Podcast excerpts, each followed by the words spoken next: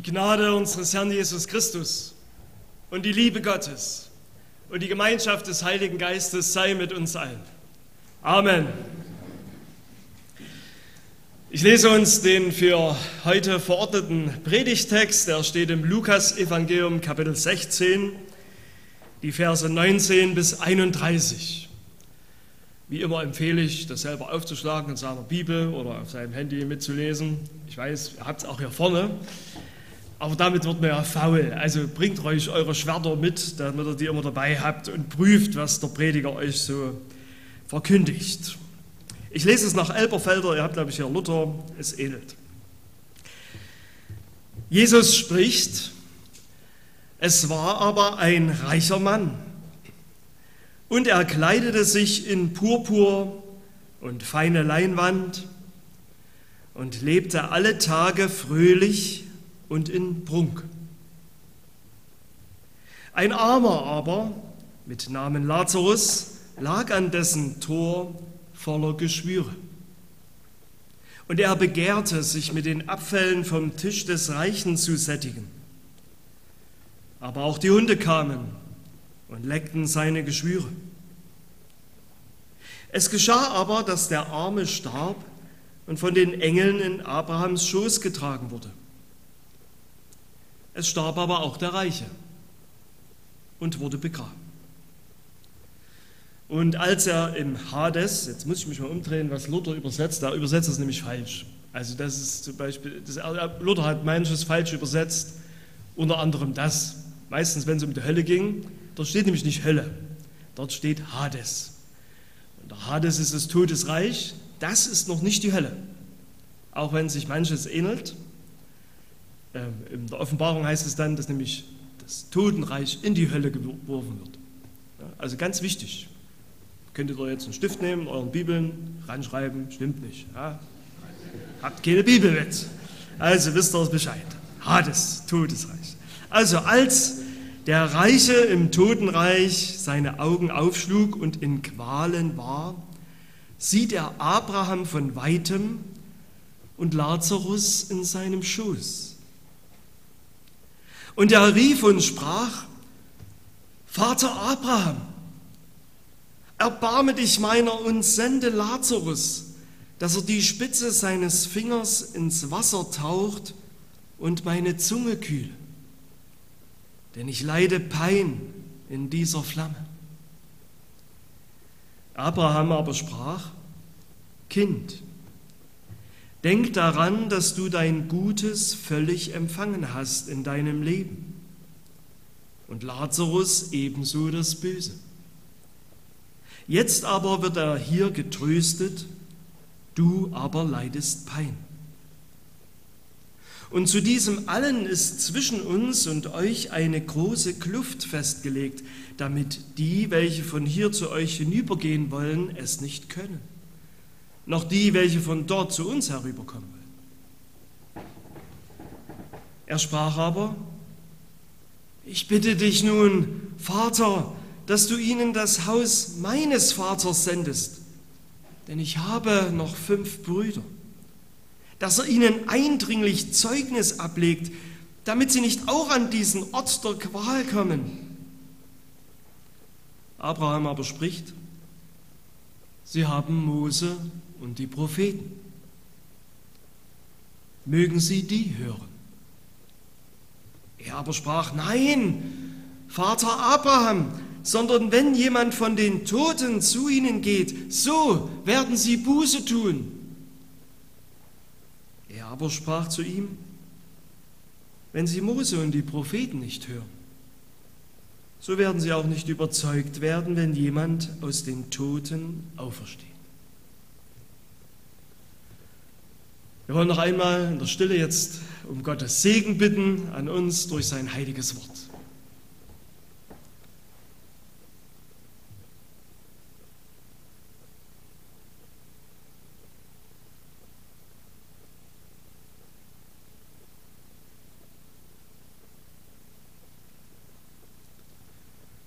Vater im Himmel, dein Wort ist die Wahrheit. Und dein Geist führt in alle Wahrheit. Auf diese Verheißungen wollen wir uns jetzt stellen, wenn wir dein Wort weitergeben und es hören. Amen.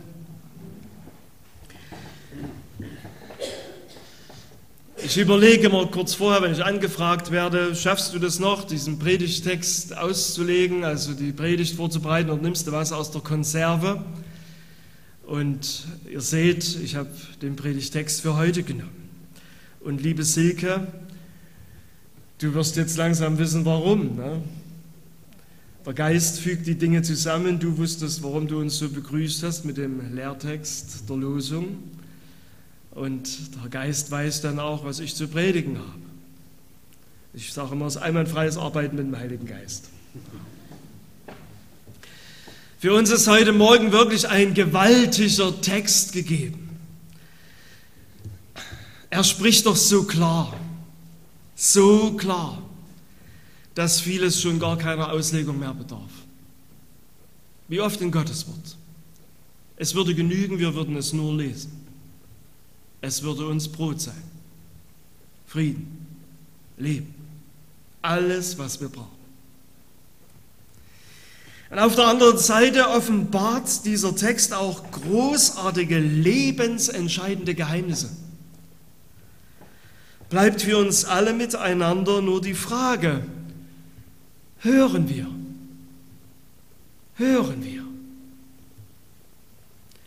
Hören wir auf Gottes Wort?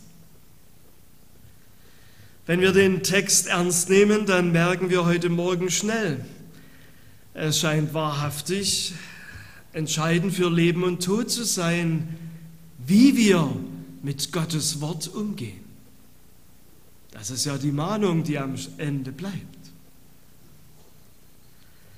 Es ist, die, es ist entscheidend für Zeit und Ewigkeit, wie wir hören.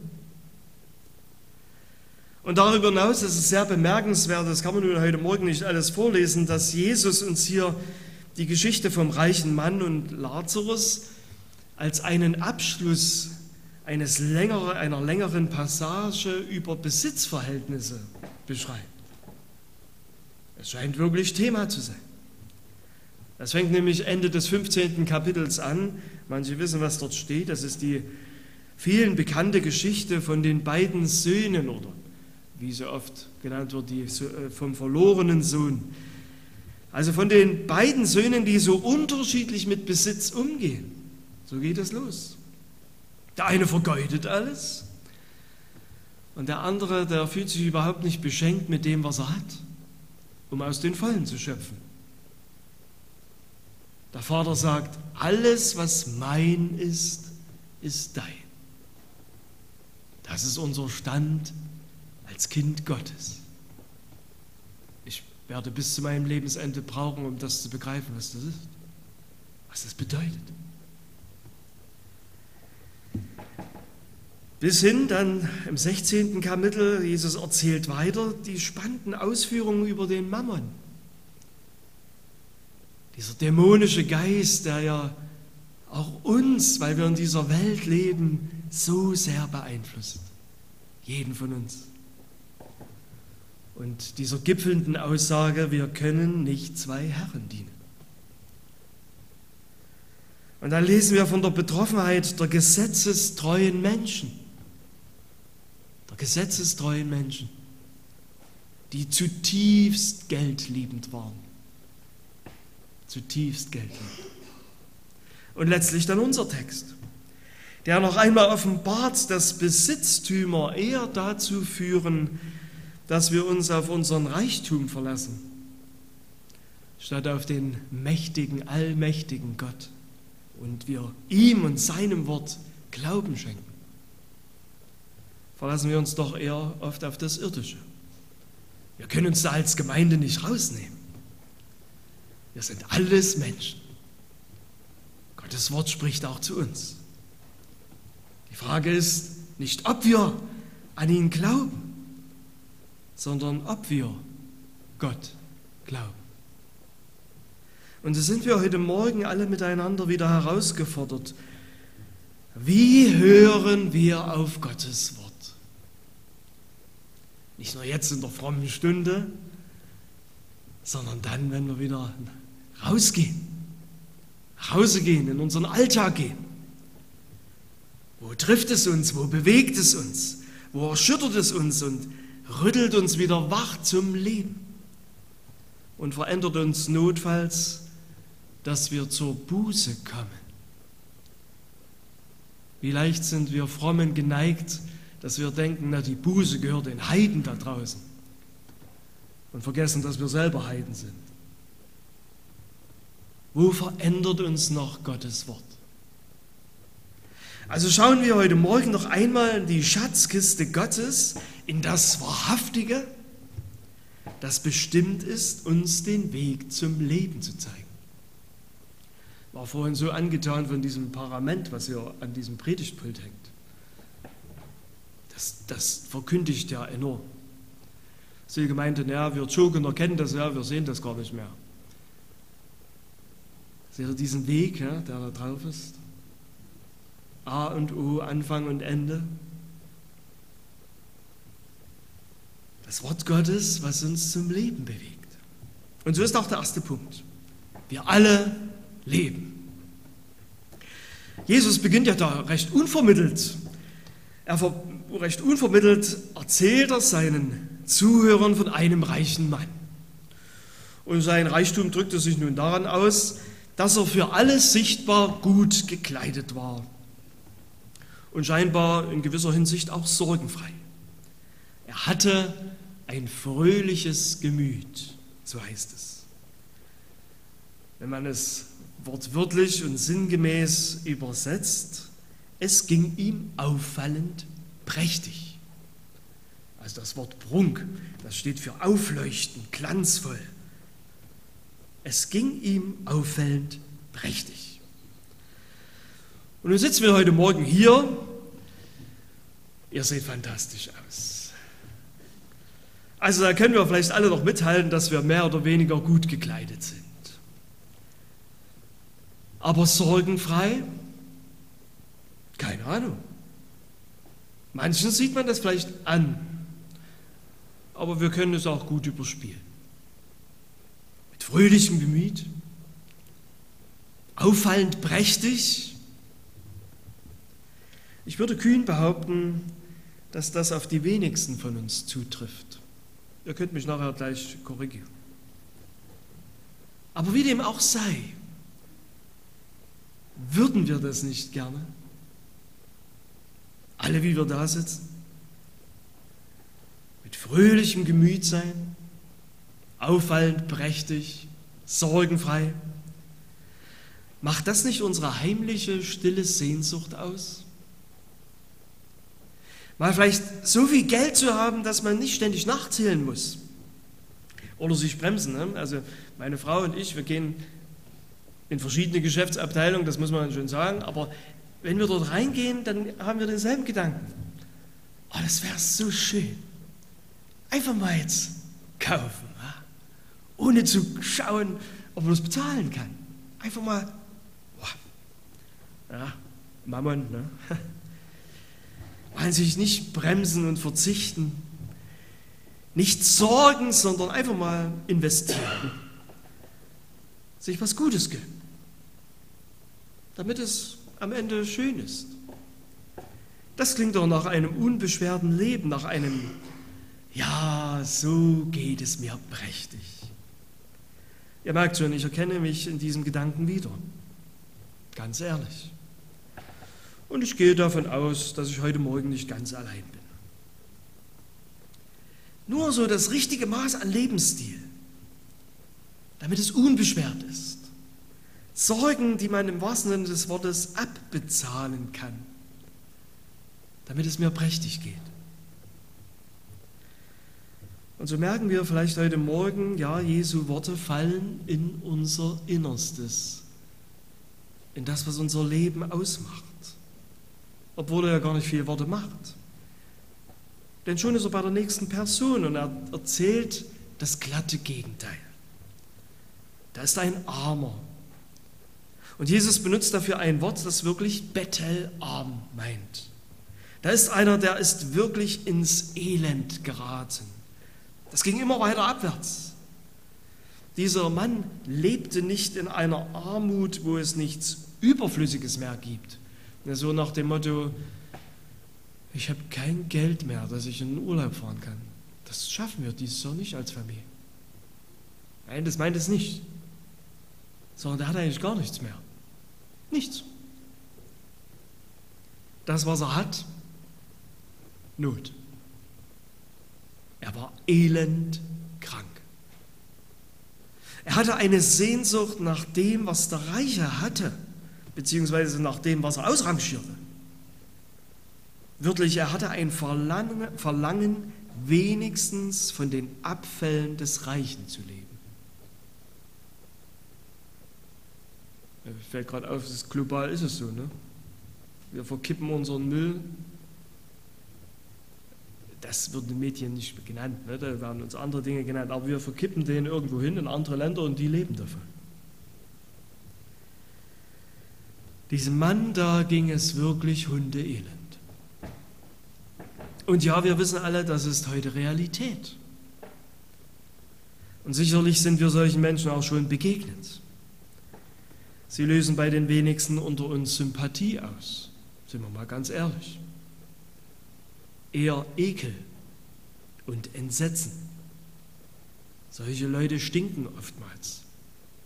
Man will sie eigentlich gar nicht berühren. Und keiner von uns will so enden, ganz klar. Und Jesus macht uns deutlich, das alles ist gar nicht weit hergeholt, es kann ganz eng beieinander liegen. So wie der Arme am Tor, an der Tür des Reichen. So können wir gleich am Anfang schon festhalten. Die Summe des einen Lebens bezeugt, ich brauche eigentlich niemanden, der mir hilft. Ich kann mir ja selber helfen. Hab ja alles während die Summe des anderen Leben ergibt, ich, ich kann mir nicht mehr helfen. Und nun verrät uns Jesus noch etwas Erstaunliches, nämlich den Namen des armen Mannes, Lazarus. Das heißt übersetzt, Gott hilft. Oder dem hilft Gott. Oder dem hat Gott geholfen. Und wir wissen ja, Jesus erzählt nicht so ohne Grund.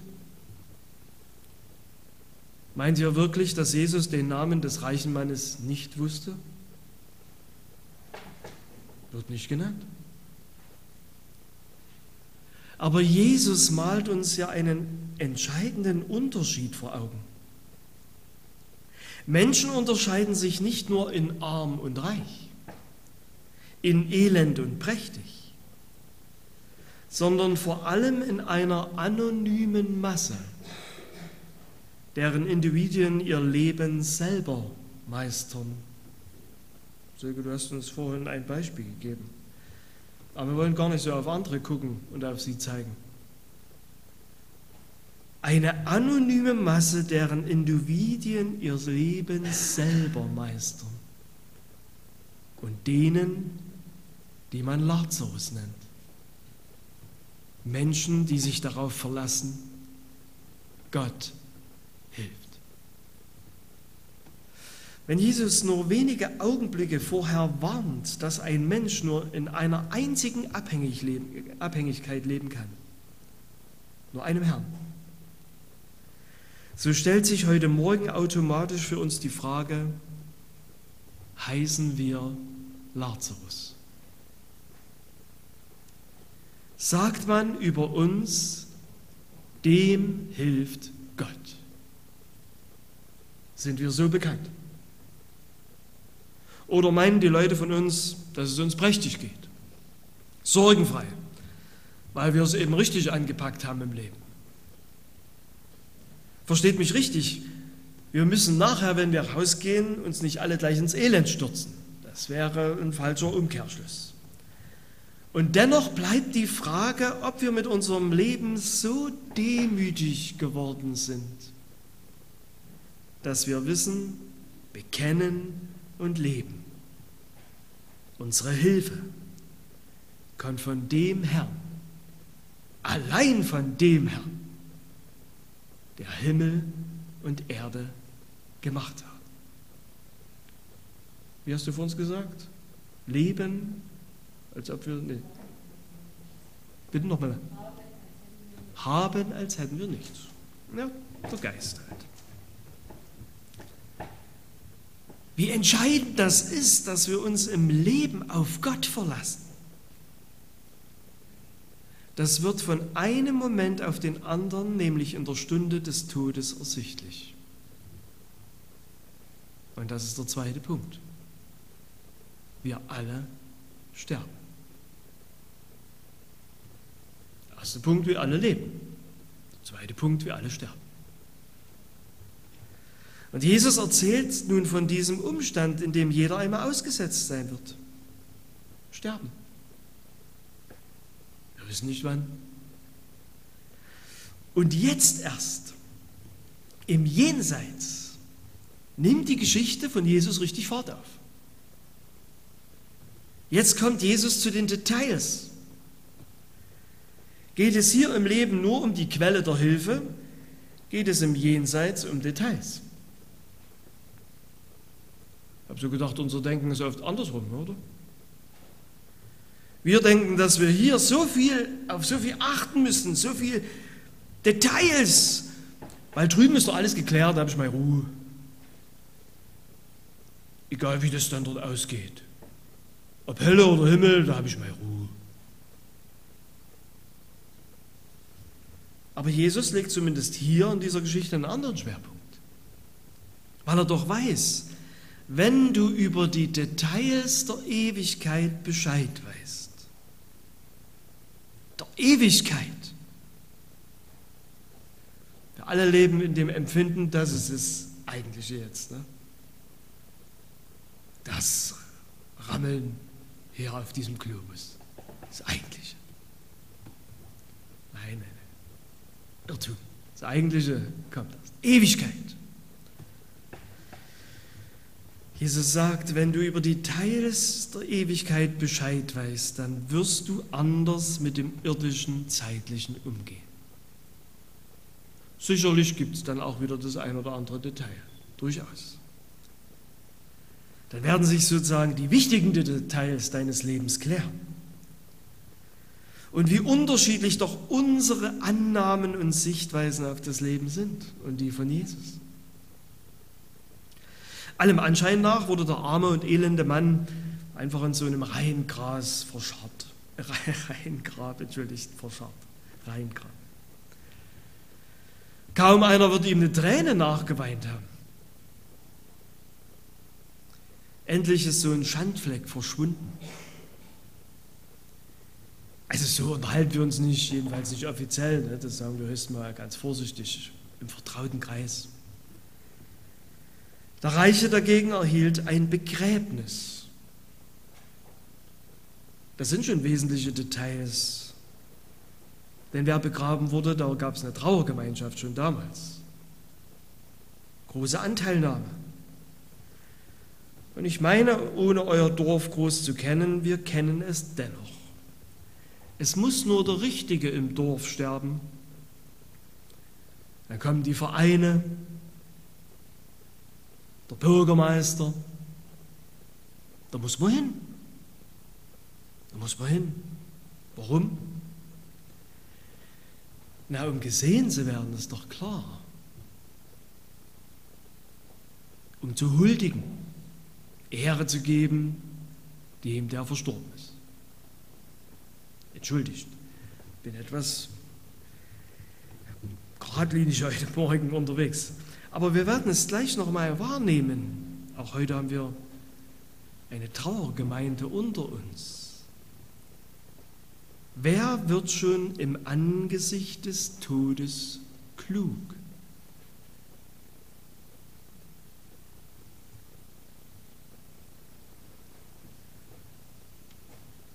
Der Reiche hätte es ja sein können. Anscheinend starb der Arme eher. Die fünf Brüder vom Reichen auf jeden Fall. Wer wird klug? Noch während die Erdklumpen auf den Mahagonisarg fallen, leidet der Reiche Qual und Pein in ewiger Flamme. Diese Gradlinigkeit stammt nicht von mir. Die erzählt uns Jesus, ausgenommen vom Sarg. Sechsmal in diesem kurzen Abschnitt erwähnt Jesus das Detail der Qual und Pein. Für Menschen, die Gottes Hilfe ausgeschlagen haben, die auf Gottes Weisung nicht geachtet haben. Deshalb ist ja das Fatale, dass Menschen immer wieder daherkommen und sagen, aber ich bin doch ein guter Mensch. Auch manch Christenmensch denkt so und denkt so, kommt er in den Himmel. Ich helfe doch anderen. Da ist mir nichts zu schade, ich lasse mir das echt was kosten. Gib doch nicht bloß die Abfälle. Auch wenn man oftmals bloß das Aussortierte den anderen weitergibt. Ne? Es steht außer Frage, dass wir uns um unseren Nächsten kümmern müssen. Aber viel entscheidender wird sein, ob wir von Jesus Lazarus genannt werden. Machen wir unser Leben von Gott abhängig, egal wie die Lebensbahnen uns auch führen. Man kann ein guter Mensch gewesen sein, aber wenn man die Augen nach dem Sterben aufschlägt, leidet man unter ewiger Pein. Dagegen erfährt dieses elende Leben des Armen eine Wandlung, die nur durch göttliches Eingreifen möglich ist. Lazarus, Gott hilft wahrhaftig im Sterben. Und kann es sein, dass wir das am Ende brauchen? Ist es das, was wir am Ende brauchen? Nicht das prächtige, sorgenfreie irdische Leben hier, sondern eine himmlische, ewige Geborgenheit, die darin ähnelt, wie wenn ein Kleinkind auf den Schoß seiner geliebten Eltern krabbelt. Habt ihr das Bild vor Augen? Habt ihr das gesehen? Könnt ihr euch daran noch erinnern? Wenn sich so ein kleines Kind birgt auf dem Schoß der Eltern, um dort Trost und Sicherheit und inneren Frieden zu bekommen, nachdem es vorher dem Treiben der Welt ausgesetzt war. So erzählt es uns Jesus. Ist es nicht das, was wir brauchen? Ist es nicht das? Und nun hört, wie Jesus detailliert beschreibt, wie unwiderruflich unsere Entscheidung hier sich auf das danach auswirkt. Es gibt kein Verhandeln mehr. Keine guten Argumente. Dort gibt es nichts mehr, was ich an guten Argumenten ins Feld führe. Es gibt dort weder menschliche Lösungen und es gibt auch keine göttlichen Lösungen mehr. Denn es ist uns offenbart, setzen wir unser Leben auf Lazarus, Gott hilft, dann werden wir das auch im Sterben erfahren und wir schauen, was wir glaubten. Ganz anders aber die Not dessen, der selbst sein eigener Gott war. Übrigens der größte Gottheit unserer westeuropäischen Welt. Dass wir selbst unser Gott sind. Ganz anders die Not dessen. Er muss nun schauen, was er nicht geglaubt hat.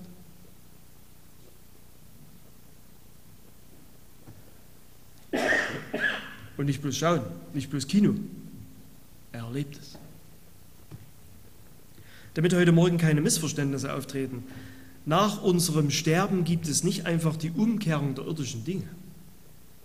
Etwa nach der Regel, hier irdischer Reichtum, dann jenseitige Qual, oder hier irdische Armut, dort jenseitige Erfrischung. Armut ist wahrlich kein Freifahrtschein ins Paradies. Und umgekehrt bedeutet irdischer Reichtum nicht automatisch ewige Qual in der Hölle. Bedenkt, Abraham war einer der wohlhabendsten Männer, die uns in der Bibel beschrieben werden. Und er wird zum Inbegriff der himmlischen Geborgenheit. Also es gibt keinen Automatismus. Entscheidend bleibt bei allen und für jeden, verlasse ich mich auf Gott, vertraue ich ihm, glaube ich ihm. Lazarus, Gott hilft. Und so ist mein letzter Punkt für heute. Das Wort rettet. Es ist ja erstaunlich, die Geschichte. Ne? Das, das fällt uns vielleicht etwas schwer, wenn wir sie neu lesen. Die kommt ja erstmal ohne das Kreuz von Jesus aus. Jesus war ja lebendig, nicht gestorben. Dort spielen also noch ganz andere Dinge eine Rolle. Wir wissen heute, gerettet nur durch Jesus. Durch das Blut des Lammes. Einzige Rettung. Interessanterweise wird auch das Wort Gottes genannt. Das Wort Gottes rettet. Das war schon immer so. Gott hat sich seinem Wort, dem Wort von Mose und der Propheten offenbart. Er hat offengelegt, wer er ist. Das ist gültig bis heute. Er hat offengelegt, was er für Absichten hat. Das ist gültig bis heute. Durch sein Wort hat er offengelegt, was wir brauchen. Wir haben nichts anderes. Und es gab nichts anderes. Und es wird auch nichts anderes geben.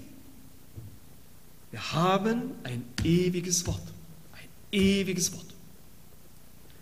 Jesus, der Sohn Gottes, spricht, der Himmel und die Erde werden vergehen, meine Worte aber werden nicht vergehen. Im Griechischen ist das nicht hervorgehoben. Erinnern wir uns, was uns überliefert ist. Psalm 119. In Ewigkeit, Herr, steht dein Wort fest im Himmel. Und der Prophet Jesaja bestätigt, das Gras ist verdorrt, die Blume verwelkt, aber das Wort unseres Gottes besteht in Ewigkeit. Und Jesus erinnert uns wiederholt, im Übrigen nur zwei Verse vor unserer Lazarus-Geschichte. Es ist aber leichter, dass der Himmel und die Erde vergehen, als dass ein Strichlein des Gesetzes wegfällt. Denn die Schrift kann nicht aufgelöst werden. Die Schrift kann nicht ausgelöscht werden. Wer es auch immer versucht. Es wird nicht gelingen. Halleluja. Gott sei Dank.